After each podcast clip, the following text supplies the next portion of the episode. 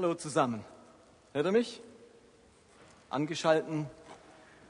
Okay, auch von meiner Seite herzlich willkommen zum zweiten Gottesdienst im Rahmen unserer Gemeindekampagne, in der es um mehr geht als um eine Predigtserie, sondern wir wollen, oder wir machen das jetzt einfach mit euch, äh, euch mitnehmen zu einem Thema, das wir ganz intensiv behandeln wollen. Und intensiv bedeutet, ihr habt Arbeitsmaterial bekommen. Es hat hinten ein kleines Buch, das wir entworfen haben im Zusammenhang mit dieser Kampagne. Und das könnte euer Begleiter sein während den Gottesdiensten, in eurer eigenen stillen Zeit. Wenn ihr Bibel lest, hat es dort Vorschläge zum Bibellesen. Und es hat dort drin Material für die Kleingruppe, damit man das, was man am Sonntag gehört hat, dann auch nochmal in der Kleingruppe vertiefen könnte.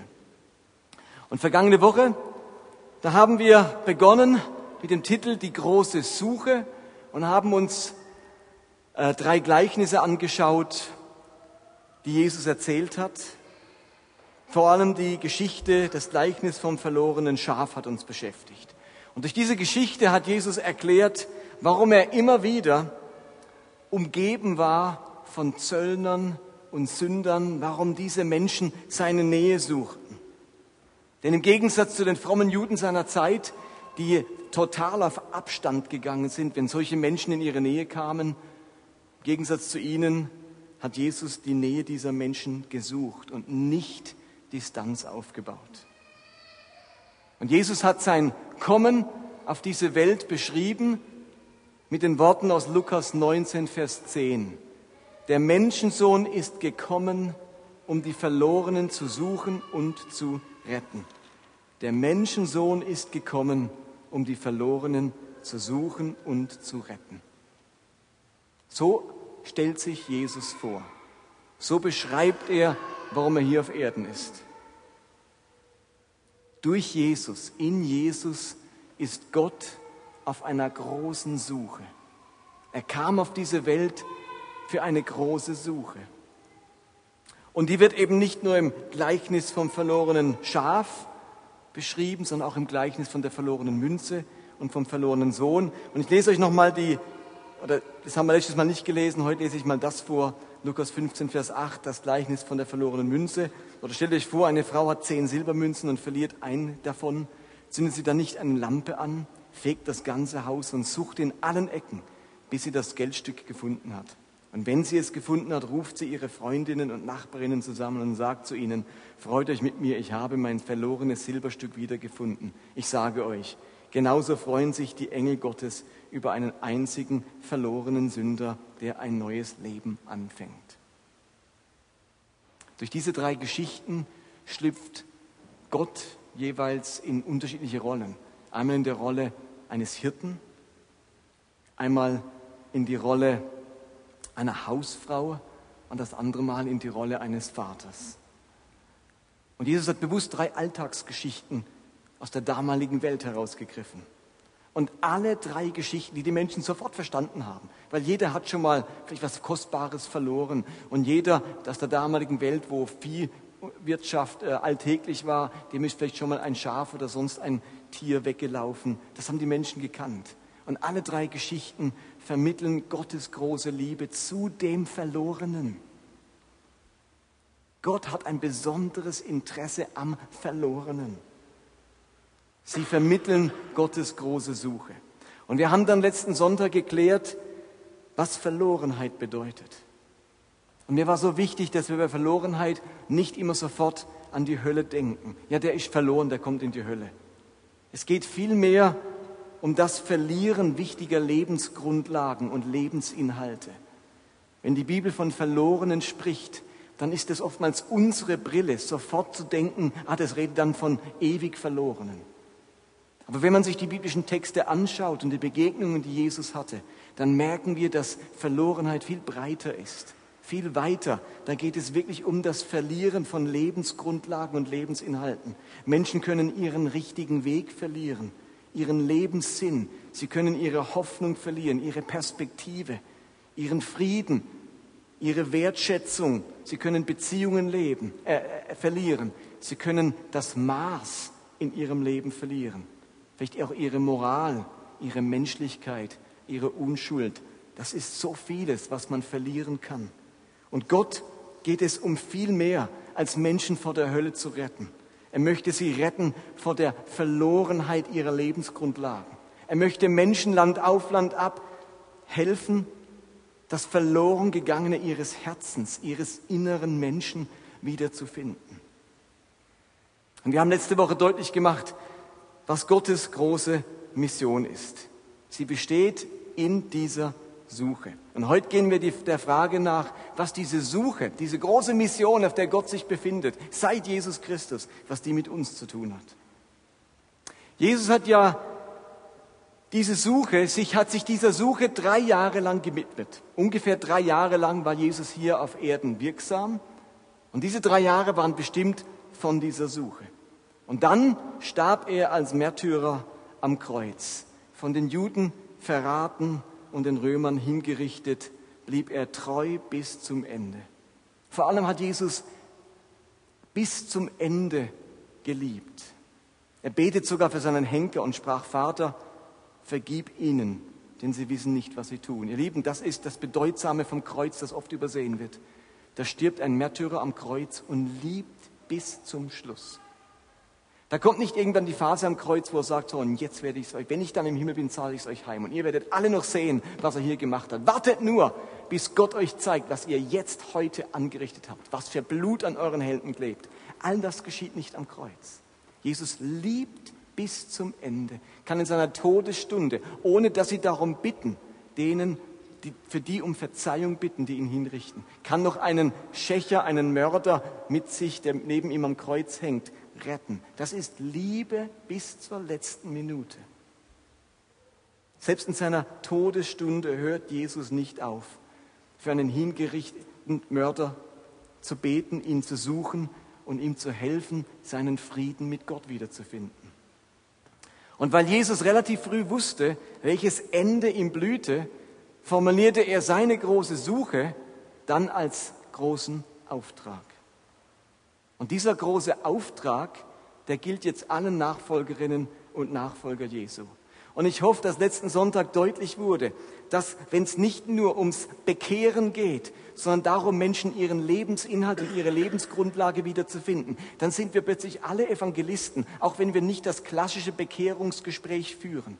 Das führt vielleicht dann jemand anderes. Aber wir sind plötzlich alle an Bord beim Thema Evangelisation, weil wir so vielen Menschen helfen können, ihre Verlorenheit wiederzufinden, auch wenn es nicht gerade zur sogenannten Bekehrung kommt. Unser Ziel ist nicht in erster Linie Bekehrung, sondern dass Menschen Gottes Erfahrungen machen, dass sie sich von Gott in ihren einzelnen Lebensbereichen retten machen. Da sind wir plötzlich alle wieder an Bord. Jetzt kann plötzlich jeder evangelisieren und es ist nicht nur eine Angelegenheit von ein paar wenigen, die irgendwie ganz besonders kühn sind oder die wunderbar das Evangelium predigen können.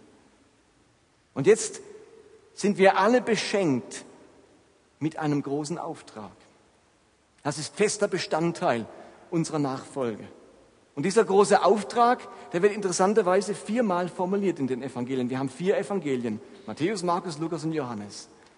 Und Gott hat es so eingerichtet, dass in allen vier Evangelien dieser große Suchauftrag formuliert wird. Ihr alle kennt den sogenannten Missionsbefehl. Schon mal gehört? Missionsbefehl. Der klingt schon so, als wenn man den liest, muss man gerade in die Mission gehen.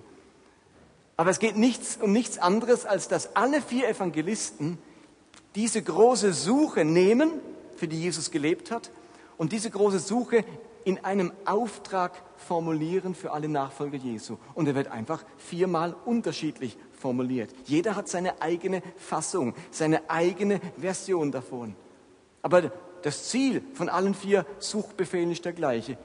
Ihr lieben Nachfolger Jesu, macht euch auf den Weg, seid unterwegs zu den Menschen. Ihr setzt die große Suche Jesu fort. Die hat nicht geendet am Kreuz. Sie setzt sich fort durch jeden von uns.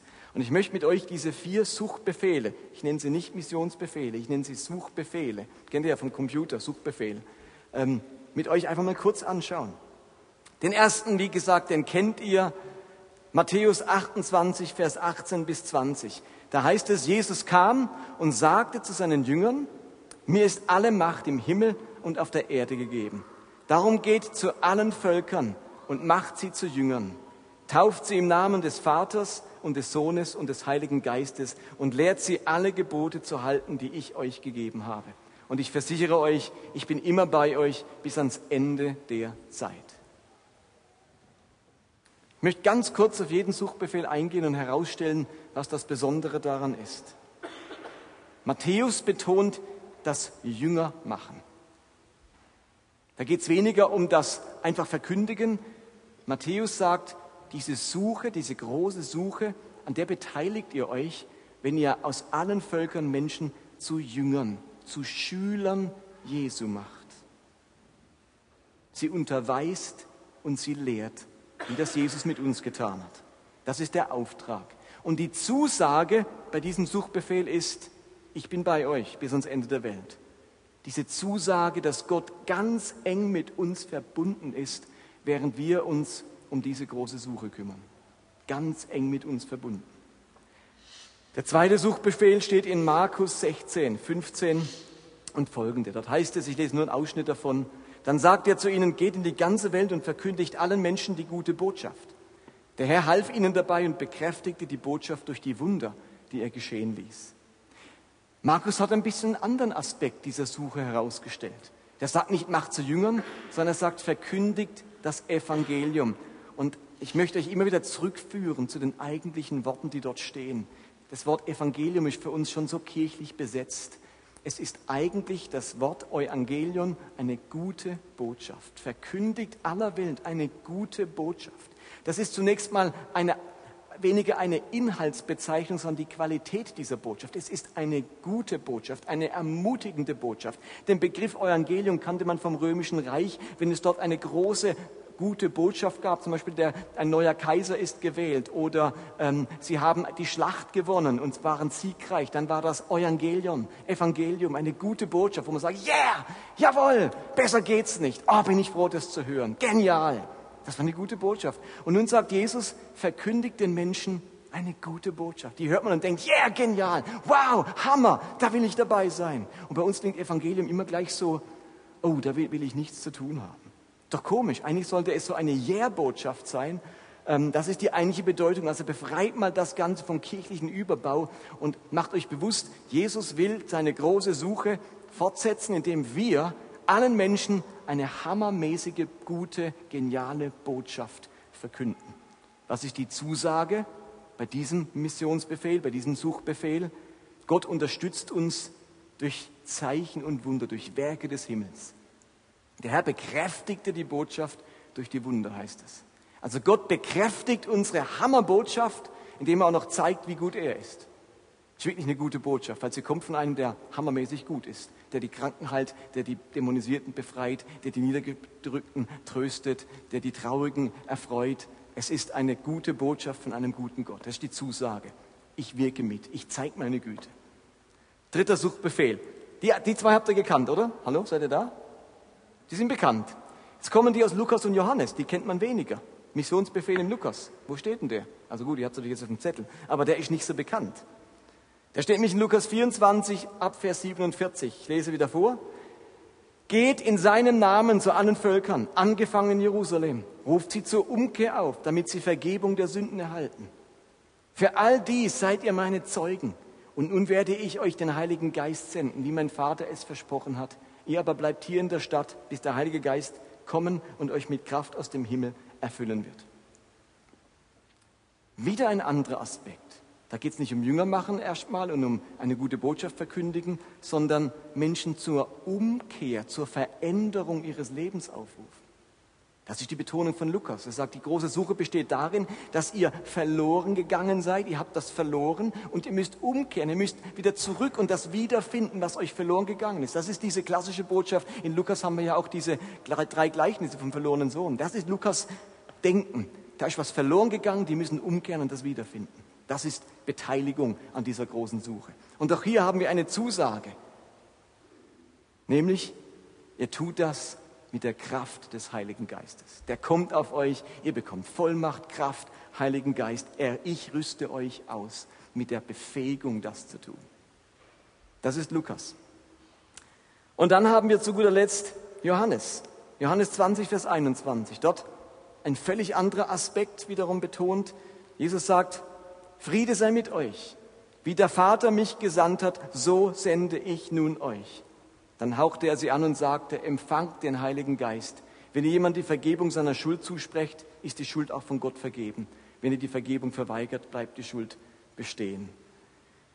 Hier ist dieser Auftrag etwas anders formuliert, nämlich imitiert mich. So wie ich es gemacht habe, so macht's ihr. Ihr seid die absolute Reproduktion meiner selbst. Wie der Vater mich gesandt hat, so sende ich euch. Ihr macht einfach genau das Gleiche. Erinnert euch, drei Jahre war ihr dabei, ihr wisst genau, wie es funktioniert, jetzt macht einfach das Gleiche weiter. Widerspiegelt mich vor den Menschen, repräsentiert mich, seid kleine Jesuse, Nachfolger, Schüler dieses großen Rabbis und macht alles genauso, wie ich es gemacht habe.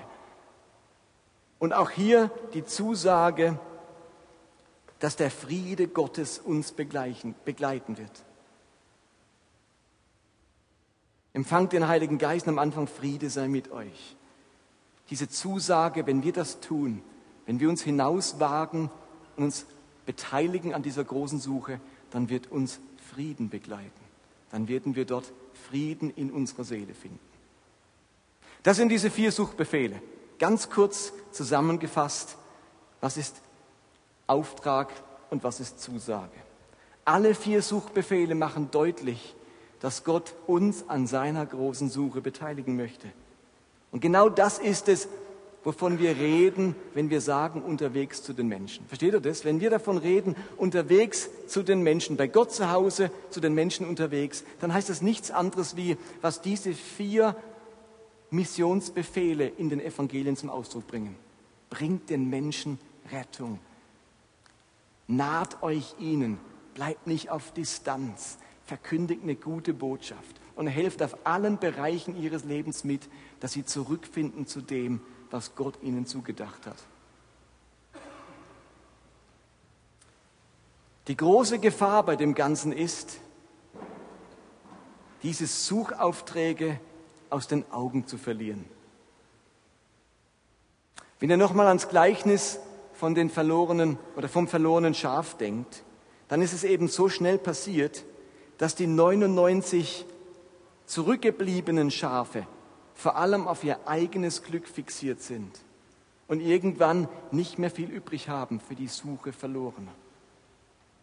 Die Verlorenen oder das Verlorene wird ganz schnell für die übrig gebliebenen zur Bedrohung. Warum? Weil das Verlorene uns den Hirten wegnimmt. Der Hirte der lässt ja die 99 Schafe in der Wüste zurück, um das eine zu suchen. Müsst ihr euch mal das vorstellen. Ist ja nicht so, dass 49 übrig blieben und 51 gingen verloren. Jetzt sagt man, oh, das lohnt sich jetzt aber. Meine, über die Hälfte sind weg. Es ist 1 zu 99. Und selbst diese geringe Anzahl veranlasst den Hirten, die 99 zurückzulassen sich einen Moment sich selbst zu überlassen, in der Steppe, in der Wüste, um das eine zu finden. Das bringt zum Ausdruck, dass ihm das Suchen der Verlorenen wichtiger ist als die Pflege der Gefundenen. Ist euch das bewusst? Sonst würde er sagen, oh, ein Verlorenes, das ist mir es nicht wert, dass ich den 99 zurücklasse. Es ist es ihm wert, so eine hohe Priorität hat, es für Gott Verlorenes zu suchen. Ganz schnell schleicht sich in unsere Gemeinschaft diese Haltung ein, dass Kirche vor allem für das Wohlbefinden der gefundenen Schafe da ist. Die Suche, die überlassen wir gern den hauptamtlichen Missionaren oder dem Zufall. Ein Freund von mir hat mir vor kurzem erzählt, dass er bei einer christlichen Veranstaltung war und da war eine größere Gruppe gebildeter, vorwiegend junger Menschen zusammengekommen und es gab fünf oder sechs Redebeiträge zum Thema Dein Wille geschehe. Dieser Satz aus dem Vater unser, Dein Wille geschehe. Da sollten die Menschen fünf oder sechs Vorträge halten, junge Leute, wie das zum Ausdruck kommt. Alle Redebeiträge, so hat er mir berichtet, blieben im Privaten stecken. Angstbewältigung, Stressreduktion, Konflikte und Befindlichkeiten im emotionalen Nahbereich. Gott als Helfer und Tröster, Gottes Wille darauf zugespitzt, dass es am Ende dem Einzelnen gut geht. Und mein Freund hat sich beim Zuhören gefragt, ob wir es hier mit einer Hobbit-Theologie zu tun haben. Irgendein mächtiger Zauberer wird die schwarzen Reiter schon fernhalten und uns das sorglose Leben im beschaulichen Beutelsend ermöglichen. So hätte sich zumindest der alte Bilbo gewünscht. Ihr Lieben, dein Wille geschehe, dann heißt da nämlich ganz schnell, bitte hilf mir, lieber Gott, und sorge dafür, dass mein Wille geschieht. Räum alles aus dem Weg. Mach mein Leben so gelungen, dass mein Wille möglichst oft geschieht. Nimm alle Hindernisse weg, alles, was stört, alles, was schwierig ist, damit ganz oft das, was ich mir wünsche, geschieht. Anstatt dass ich mich aktiv an der großen Suche beteilige, den großen Auftrag annehme und damit Gottes Willen durch mein Leben geschieht, verharre ich in der Position des Passiven, der immer da auf die dauernde Pflege und Fürsorge Gottes angewiesen ist. Ihr Lieben, wer sich auf die Nachfolge Jesu einlässt, der lässt sich vor allem darauf ein, den Willen Gottes zu tun und sein Reich zu bauen. Und das heißt eben konkret, sich an dieser großen Suche zu beteiligen. Denn das ist Gottes großer, großer, expliziter Wille. Dafür lässt er 99 Gesunde und Gefundene zurück. Das eine will er so sehr. Und Nachfolge Jesu heißt sich an dieser Suche zu beteiligen, weil wir seinen Willen tun wollen. Die vier Missionsbefehle oder wie ich sie genannt habe, Suchbefehle, sind nicht die Jobbeschreibung ein paar weniger Christen, die entschieden haben, in die Mission zu gehen. Habt ihr das gehört? Die vier Missionsbefehle sind nicht die Jobbeschreibung ein paar weniger Christen, die entschieden haben, in die Mission zu gehen. Da hinten lest ihr es. Sondern es sind Aufträge für jeden Christen, sich an Gottes großer Suche zu beteiligen. Es ist dein Auftrag und mein Auftrag. Wir alle sind gemeint, wenn Gott durch seine vier Evangelisten den Missionsbefehl verkündigen lässt, sind wir alle gemeint. Mich hat es erschrocken, als mein Freund mir das erzählt hat, dass man, wenn es um den Willen Gottes geht, so im Privaten hängen bleibt. Jesus wurde einmal gefragt, ob er, ähm, als er mit den Jüngern lang unterwegs war und sie alle Hunger bekamen, ob er keinen Hunger hat, ob er nichts essen will. Und dann sagt er diesen berühmten Vers in Johannes 4, 34, meine Nahrung ist, dass ich den Willen Gottes tue, der mich gesandt hat und das Werk vollende, das er mir aufgetragen hat. Meine Nahrung ist, den Willen Gottes zu tun. Ihr Lieben, Jesus hat in seinem Leben einen Hunger, der größer ist als aller Bauchhunger, als aller menschlicher Hunger. Dieser Jesus hat eine, einen intensiven geistlichen Hunger.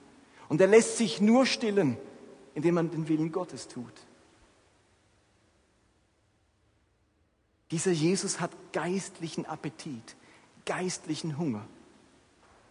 Und dieser Hunger der wird nur dadurch gestillt, dass er voll dran ist am Willen Gottes und sagt, Gott, was willst du? Was ist deine Idee? Was ist deine Vorstellung? Es geht nicht um mich, nicht um meine Vorstellungen. Herr, nicht mein Wille, sondern dein Wille geschehe. Und das hat er auch immer wieder betont, ob es im Garten des Gethsemane war oder sonst irgendwo. Nicht mein Wille, dein Wille. Das ist meine Nahrung. Davon lebe ich. Das ernährt meine Seele. Und ich glaube, Gott sucht heute immer noch nach Menschen, die geistlichen Hunger haben, geistlichen Appetit. Und fragt euch das mal selbst. Hast du geistlichen Hunger?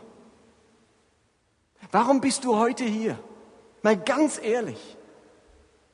Warum kommst du in den Gottesdienst? Und anders gefragt, warum kommen so viele nicht? Wir sind 150 Mitglieder und kommen momentan nicht über 70, 80 Leute im Gottesdienst. Und ich mache mir Gedanken über geistlichen Hunger. Warum kommt man oder warum kommt man nicht? Und mir ist völlig klar, dass man geistlichen Hunger nicht bloß am Gottesdienstbesuch messen kann, an vielen Dingen. Aber ich wünsche mir eine Gemeinschaft. Ich wünsche mir, dass durch diese Kampagne, dass in uns allen ein ganz neuer geistlicher Hunger entsteht. Ich bin in den letzten Monaten öfters in anderen Gemeinden zum Predigen eingeladen gewesen. Und ich muss euch sagen, dort ist mir in ganz besonderer Weise vielerorts geistlicher Hunger begegnet. Wie die Menschen, von was die reden, was die beschäftigt. Ich war am Sonntag vor einer Woche in Bern bei einem Geburtstag mit vielen Leuten, 200, 300 Leuten, 60. Geburtstag von Martin Bühlmann. Und in den Konversationen dort, da ging es nicht um, sage ich mal ganz blöd, um irdisches. Da wollten die Leute über geistliche Dinge reden. Die hatten Fragen zur Bibelstellen, die haben erzählt, was sich in der Jugend bewegt, ähm, ausgelöst durch bestimmte geistliche Prozesse in der Gemeinde. Da, war, da habe ich einen geistlichen Hunger gespürt, einen großen geistlichen Appetit. Das sind himmlische Themen, das Thema in den Konversationen. Da ist Christsein nicht Hobby, ab und zu mal am Sonntag und ab und zu fällt uns mal ein, drüber zu reden. Das war präsent, das war zuvorderst. Da war ein geistlicher Hunger und das erlebe ich immer wieder an verschiedenen Orten. Und das fasziniert mich, ich denke, jawohl, dass ich das von Jesus spricht. Meine Nahrung ist, den Willen Gottes zu tun. Ich habe in mir, in mir einen geistlichen Hunger. Ihr Lieben, ich wünsche mir das mehr bei uns. Ich vermisse das ein wenig. Vielleicht ist der auch vorhanden und wir finden keine Ausdrucksform dafür. Vielleicht fällt es uns schwierig, diesen Hunger zu artikulieren. Vielleicht ist er da, aber ich finde, er dürfte spürbarer sein. Geistlicher Hunger. Wie steht es um deinen persönlichen geistlichen Appetit? Dein Hunger auf himmlische Dinge, auf das Reich Gottes, auf das Wort Gottes, auf das Gebet. Geistlicher Hunger. Die Frage, die ich mit euch zum Schluss noch klären möchte, ist, welche Art Christen eignet sich am meisten dafür, sich an dieser großen Suche zu beteiligen? Welche Art Christen ist geeignet, das Evangelium, diese frohe Botschaft weiterzugeben? Leider haben christliche Gruppen manchmal den Ruf, keine besonders angenehmen Zeitgenossen sein. Christen werden eben ganz oft nicht wahrgenommen als Menschen mit einer frohen Botschaft, einem frohen Leben und viel überwundener Verlorenheit.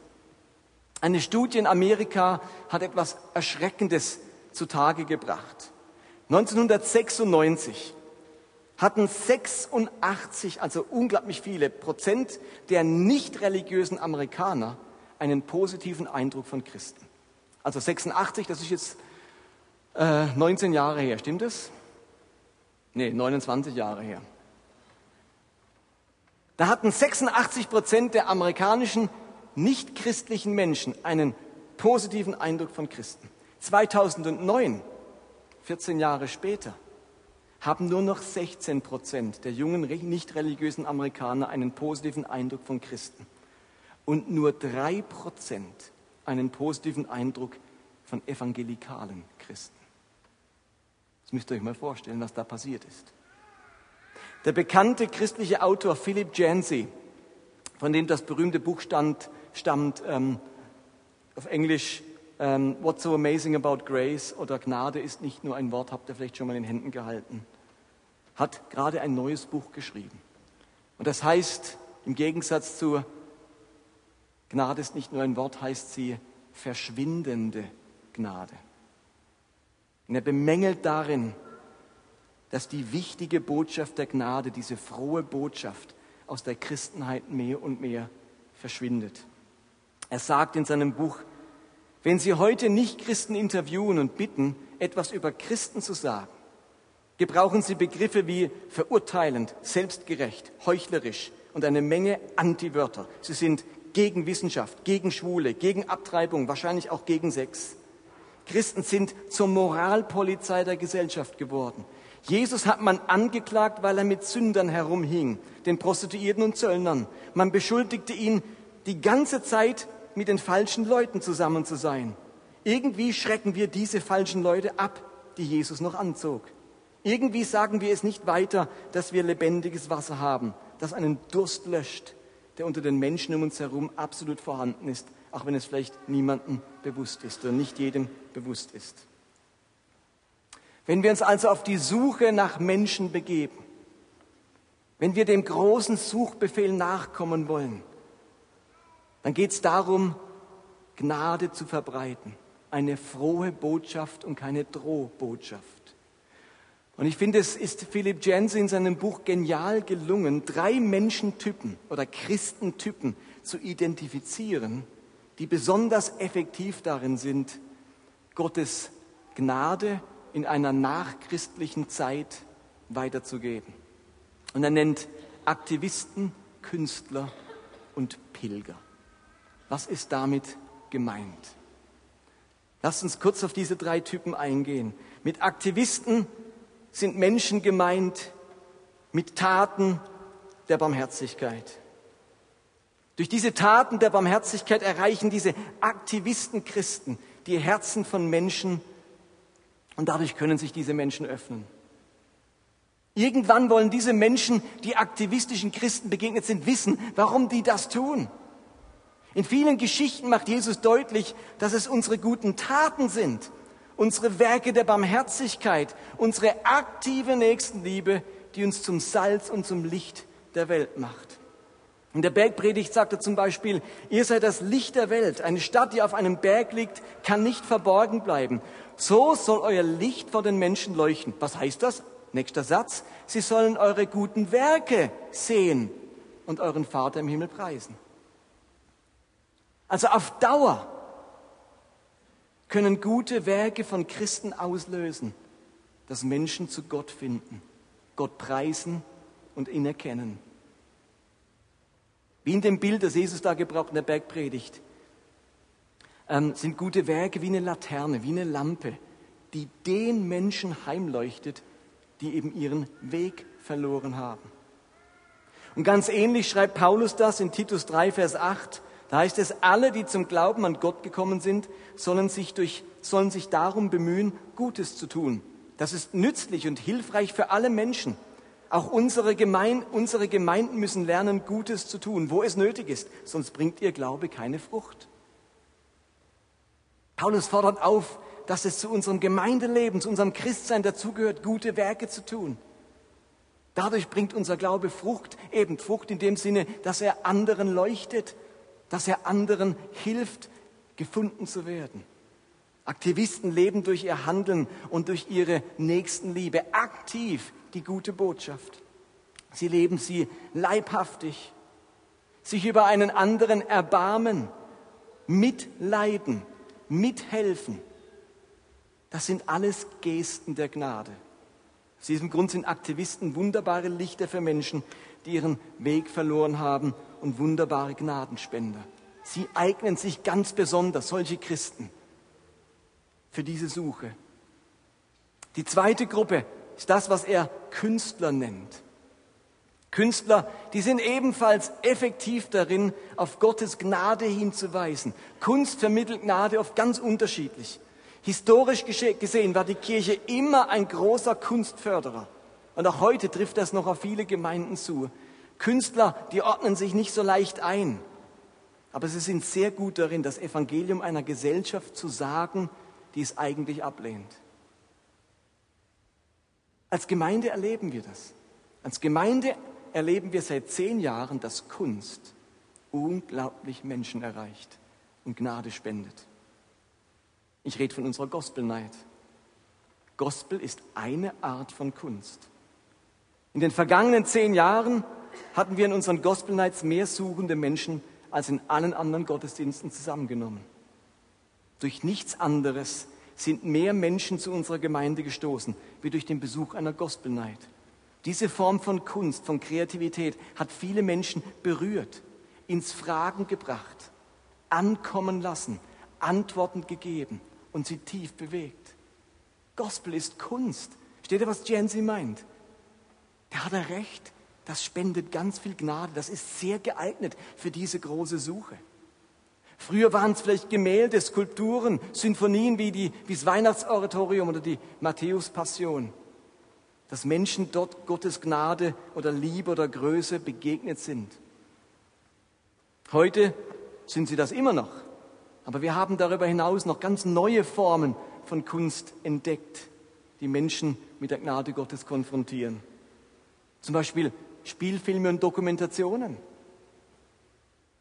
als Ausdruck von Kunst, der Jesusfilm, der auch bei mir so viel ausgelöst hat und ich die Gnade Gottes ganz neu wahrgenommen habe. Wortkunst, prophetisches Malen, moderne Musik oder Anbetung, Pantomime und Theater. Auch heute noch sagt ein Wort, ein Bild oft mehr als tausend Worte. Und ein Lied geht manchmal tiefer als eine ganze Predigt. Und dann gibt es die Kunst des Schreibens. Ihr Lieben, auch wenn des Büchermachens kein Ende ist, sind es immer noch die geschriebenen Worte von Menschen, Geschichten, Lebensberichte, Gedichte, durch die Menschen Gottes Gnade erkennen, verstehen und erfassen können. Und als Kirche dürfen wir diesen Aspekt der Gnadenvermittlung nicht aus den Augen verlieren. Und die Kreativität von jedem Einzelnen ist gefragt und ist willkommen. Hallo, seid ihr noch da? Erstaunlich, wie so ein kleines Baby alle ablenken kann. Die dritte Gruppe, die sich besonders eignet für diese Suche, für diesen Auftrag, Gnadenspender zu sein, das sind Pilger. Hierbei geht es eigentlich darum, dass alle Christen endlich wieder verstehen, dass sie Pilger sind, dass wir alle auf einer großen Reise sind. Wir alle sind auf dem Weg zum Ziel. Wir alle sind noch unterwegs, noch im Werden, noch nicht vollkommen, noch nicht angekommen. Wir tragen alle noch Verlorenheit an uns und brauchen alle immer wieder Rettung. Ihr Lieben, wer Christsein als Pilgerreise versteht und nicht als drinnen oder draußen, der kann anderen Menschen auf Augenhöhe begegnen. Der ist zu echter Gemeinschaft fähig und muss sich nicht vor der Welt verschließen, wie das die Pharisäer machen mussten. Als Pilger können wir sagen, hallo, wir sind genauso unterwegs wie ihr, aber wir wissen etwas vom Ziel und das hat uns im Leben enorm geholfen. Aber stattdessen stellen wir uns, stellen wir immer wieder klar, wir sind drin, ihr seid draußen, ihr seid schlecht, ihr kommt in die Hölle. Amen. Ihr Lieben, selbst der heilige Paulus muss im Philipperbrief sagen, Philipper 3, Vers 12, ich meine nicht, dass ich schon vollkommen bin und das Ziel erreicht habe. Ich laufe aber auf das Ziel zu, um es zu ergreifen, nachdem Jesus Christus von mir Besitz ergriffen hat. Pilger haben genau diese Einstellung. Noch nicht am Ziel, noch nicht angekommen, unterwegs zum Ziel und noch viel zu lernen. Die Ewigkeitsfrage, die ist schon lang geklärt. Aber wir sind alle auf einer Reise. Ganz oft haben die Christen die Haltung, als würden sie hinter der Ziellinie stehen, hu, geschafft, angekommen, fertig. Und wir rufen dem Rest der Welt zu, hey, gebt mal Gas, sonst kommt er noch in die Hölle. Gebt mal Gas, dass ihr da seid, wo wir seid, wo wir sind. Los, los übers Ziel. Ich hoffe, ihr macht nicht einen Meter vor dem Ziel schlapp, sonst habt ihr Pech gehabt. Das ist ganz oft die Haltung von Christen. Wir sind über dem Ziel drin und alle anderen sind draußen. Ein Pilger denkt nicht so. Ein Pilger ist auf einer Reise, nicht am Ziel, nicht angekommen, unterwegs und um ihn herum ganz viele, die, die irgendwo auch unterwegs sind, aber nicht wissen, wo das Ziel ist. Und Evangelisation heißt dann, Menschen an der Hand zu nehmen, aufs Ziel hinzuweisen, auf den großen Retter, auf den, der alle mögliche Verlorenheit überwindet. Komm mit, ich nehme dich mit auf meine, auf unsere große Reise. Lasst uns nicht reden wie Besserwisser, Überlegene, Sieger, die Elite, sondern wie Pilger. Besserwisser schrecken Verlorene vom Ziel ab. Oder wer von euch wurde in der Schule von den Strebern motiviert? Gibt es da jemand? Von den Besserwissern? Ihr Lieben, Pilger laden zu einer Reise ein, auf der man sich selbst immer noch befindet. Pilger rufen nicht von der Ziellinie aus gute Ratschläge zu. Pilger greifen anderen unter die Arme, stützen andere, ziehen andere voran. Im schlimmsten Fall tragen sie. Als Pilger auf dem gleichen Weg können wir sagen, hier ist etwas, was ich gelernt habe und das dir vielleicht auch hilft. Hier ist jemand, den ich kennengelernt habe und der für dich der entscheidende Wegweiser ist.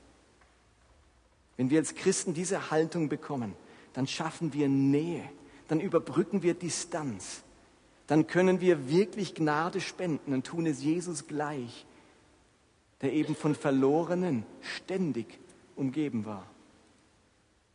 Evangelisation ereignet sich, wenn wir als Aktivisten, als Künstler oder als Pilger leben und Gnade spenden. Und einen Vers würde ich euch zum Schluss gerne noch mitgeben. Den hat Jesus im Johannesevangelium gesagt, oder der heißt von Jesus im Johannesevangelium. Da heißt es, von seiner Fülle, von der Fülle Jesu, haben wir alle genommen Gnade um Gnade. Der Vers will sagen, dass Jesus so eine große Fülle, ein Meer an Gnade hat, dass man unendlich oft schöpfen kann. Gnade um Gnade. Sein Reichtum an Gnade reicht aus für mein ganzes Leben und für das ganze Leben aller Menschen. Was wir aus diesem Reichtum nehmen, ist immer und immer und immer wieder neue Gnade für uns und für andere. Und aus genau diesem Grund sollen wir Gnadenspender sein. Wir dürfen wirklich darauf vertrauen, dass Gott durch uns wirklich Gnade schenkt und rettet. Du und du und du und du und du und wir alle und ich, wir dürfen Gnadenspender sein. Das darfst du wirklich sein. Gott will durch dich Gnade spenden. Die Verlorenen hilft, gefunden zu werden, ganz egal, was ihre Verlorenheit ist. Wir dürfen von dieser Gnade für uns schöpfen und konkret mithelfen, dass Menschen diese Gnade erleben und gefunden werden. Ihr Lieben, wenn wir uns an der großen Suche beteiligen wollen, wenn wir Gottes großen Suchauftrag beherzigen wollen, dann lohnt es sich, aus dieser Fülle zu nehmen und Gnadenspender zu werden. Als Aktivisten, als Künstler und vor allem als Pilger. Lasst uns Gnadenspender werden, die sich an Gottes großer Suche beteiligen. Amen.